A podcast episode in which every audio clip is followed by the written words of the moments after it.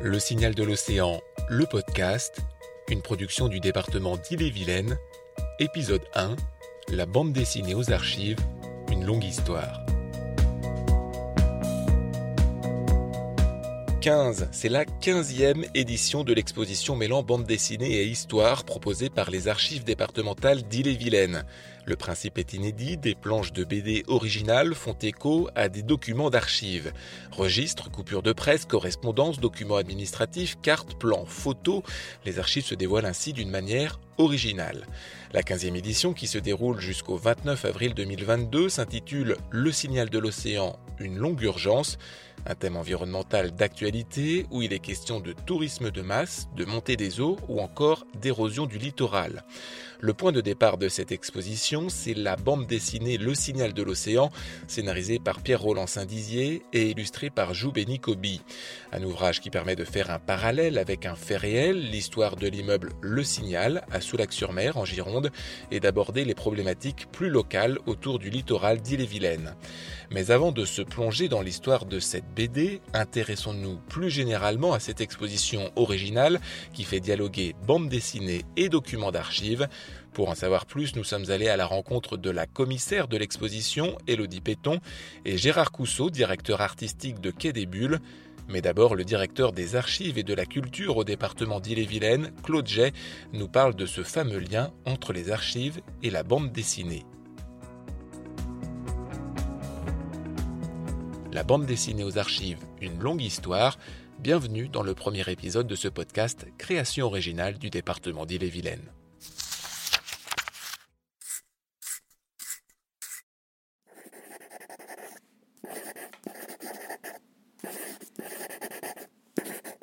Bonjour, je suis Claude G, directeur de la culture et des archives au département d'Ille-et-Vilaine. Et je vous souhaite la bienvenue dans ce bâtiment qui réunit l'ensemble des services qui s'occupe d'archives et de patrimoine. L'idée de, réaliser des, expositions qui associent documents d'archives et, bandes dessinées est née d'un concours de, circonstances. On a démarré en, 2010. Je venais de recevoir deux, bandes dessinées d'un auteur qui s'appelle Philippe Jarbinet. Ses albums, c'est Airborne 44, donc on est vraiment euh, pendant la Seconde Guerre mondiale. Et je, les ai découvertes, ces bandes dessinées, au moment où on, mettait en place une exposition consacrée à un GI qui s'appelle Tony Vaccaro et qui a, qui a ramené des clichés. Et il me semblait intéressant de faire entrer en résonance, d'une part, les bandes dessinées, les, planches originales de ces albums, et de l'autre, le, travail de, ce photographe. C'est né comme ça, avec euh, une belle rencontre avec un auteur, un concept complètement à écrire. Et puis finalement, euh, une, la belle découverte, à savoir que ça répondait en fait à, une attente des publics. On a commencé, comme dit, avec la Seconde Guerre mondiale. Donc ensuite, on a eu envie d'explorer d'autres périodes. Il y a eu les pirates, il y a eu les corsaires, il y a eu le Moyen Âge. On est souvent revenu à la Seconde Guerre mondiale avec les voies de la liberté, avec les enfants juifs cachés.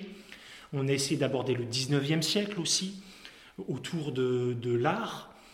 Euh, comment est-ce qu'on crée au XIXe siècle? On s'est intéressé à la période moderne avec le théâtre, avec Molière. On ne va pas faire deux rendez-vous de suite sur euh, la même période. Et puis, euh, c'est lié aux auteurs peut-être, les techniques.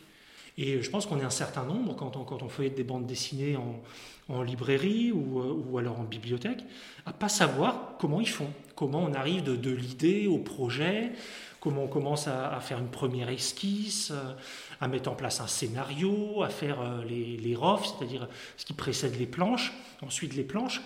Et puis quand on en est au moment de la planche, il y a une grande diversité de techniques.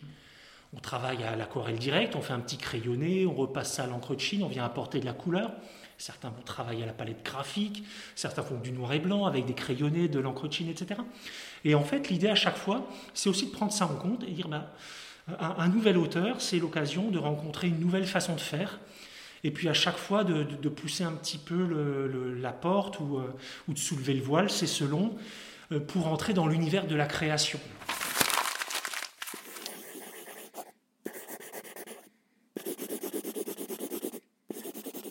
BD Histoire, c'est la, convergence en fait de regards, euh, celui d'une collectivité et au sein de, celle-ci d'un service, C'est aussi la volonté des auteurs de, BD de s'inscrire dans une démarche. Et puis tout ça pour répondre, je dirais, aux, attentes d'un public. Il y a une, une boucle vertueuse qui s'est mise en place et au, moment où je vous parle, on, on prépare l'inauguration de la 15e édition et on travaille sur la 16e.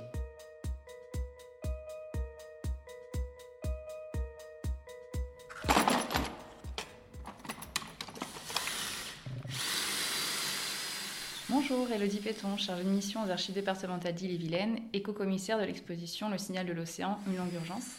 Et je vous retrouve aujourd'hui dans la salle d'exposition aux archives départementales à Rennes. Cette exposition a pour point de départ la bande dessinée Le Signal de l'Océan de Pierre-Roland Saint-Dizier et Joubé Nicobi.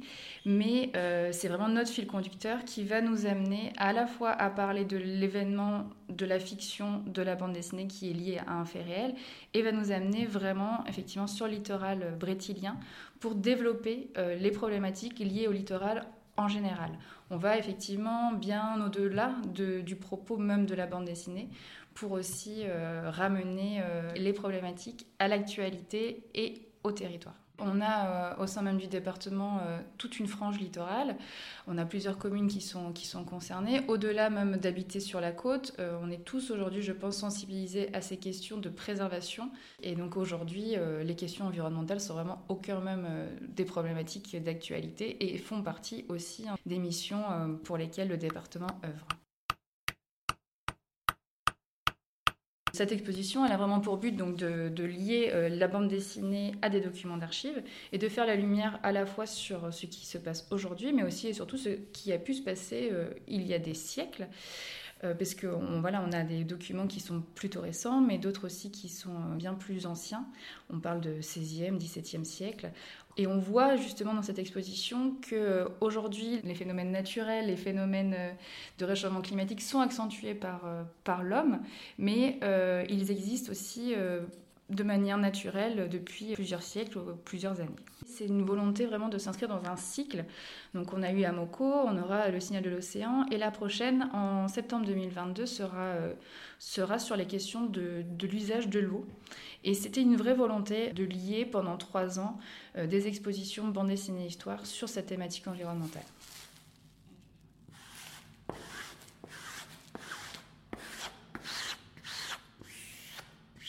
Pour euh, le signal de l'océan, on est donc sur une thématique qui, euh, concerne les côtes et donc on a euh, fait le, choix de venir aussi proposer l'exposition sur les territoires concernés et proches du littoral. Et donc on aura l'exposition qui sera visible aux archives, à Pleine Fougère et au sémaphore, donc dans une programmation construite à l'origine, mais elle aura une vie bien plus longue sur les territoires puisque l'exposition est empruntable par différentes structures auprès de nos services. Et pendant tout ce temps d'exposition aussi, nous avons des médiathèques sur le territoire, et notamment bah, sur le littoral, qui se font le relais de, ces expositions et qui vont accueillir au sein même de leur structure une boîte aux lettres avec des cartes postales et du papier à lettres qui vont permettre à tout le monde de venir déposer, s'il le souhaite, un souvenir de bord de mer ou un témoignage lié à un épisode qui soit à la fois heureux ou au contraire euh, un, souvenir plutôt euh, inquiétant ou un événement de tempête qui l'a marqué et pourra du coup déposer, euh, déposer ce souvenir au sein même de ces médiathèques.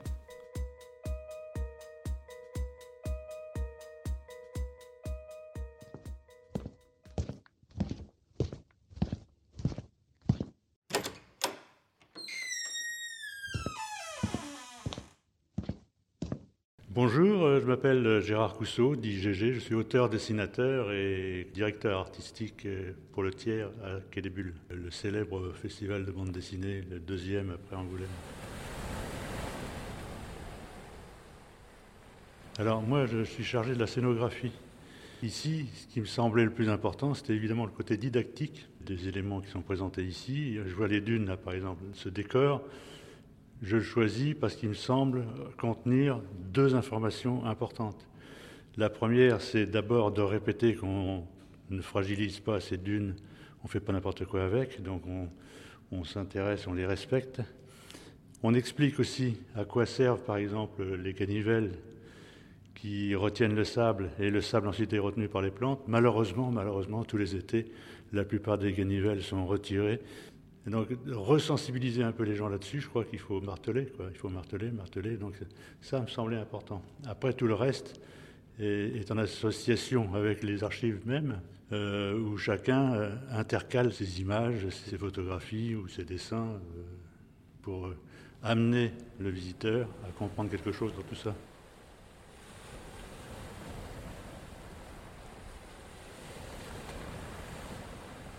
Et puis le côté didactique est de l'autre côté sur euh, une représentation de cette dune en, deux mouvements. Ici, c'est 1967, donc il y a une dune énorme qui retient la mer à marée haute. Et ici, voilà ce qui se passe en 2021. La dune n'existe plus et la mer vient gratter en marée haute euh, le bas de l'immeuble Signal. Donc ça, je crois que les gens qui peuvent s'arrêter là-dessus comprennent quelque chose. Après, il y a aussi ce décor qui consiste à représenter un appartement tel qu'il est en état, c'est-à-dire tout a été désamianté, c'est des ruines, ça va être démoli, je le rappelle. Et cette vision-là, c'est purement symbolique, je dirais. Euh, on pourrait s'attarder ici et voir la mer par euh, cette fenêtre, qui en fait va être détruite. Quoi. Et donc, euh, ça, c'est un petit rappel on ne fait pas n'importe quoi. La preuve, si on fait n'importe quoi, Qu'est-ce qu'il nous reste? Il nous reste des ruines, et comme tout à l'heure, une, marée, une mer qui avance, qui avance, qui avance. Donc il faut, je crois, euh, éveiller les consciences le plus tôt possible, et le plus souvent possible.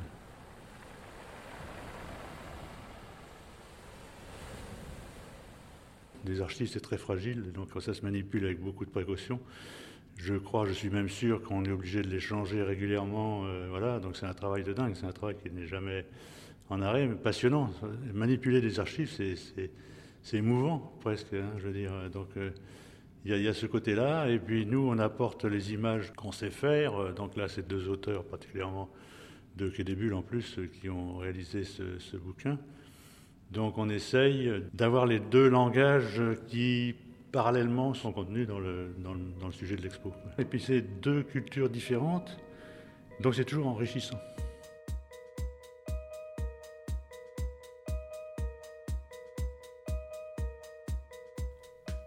Maintenant que vous en savez plus sur l'exposition Le signal de l'océan, une longue urgence, n'hésitez pas à aller en profiter. Elle est visible à Rennes aux archives départementales d'Ille-et-Vilaine jusqu'au 29 avril 2022. Une exposition qui sera également itinérante du 18 janvier au 23 mars à la médiathèque de Plaine Fougère et du 9 avril au 7 mai au sémaphore de la Pointe du Groin à Cancale. Accessible à tous, l'entrée est gratuite. Vous retrouverez les informations sur le site archive.il-et-vilaine Enfin, retenez qu'une séance de dédicace avec les auteurs aura lieu le dimanche 23 janvier après-midi. Quant à nous, on se retrouve très bientôt pour le deuxième épisode du Signal de l'océan, le podcast. Nous irons à la rencontre des auteurs de la BD éponyme pour nous immerger encore un peu plus dans cette histoire d'actualité.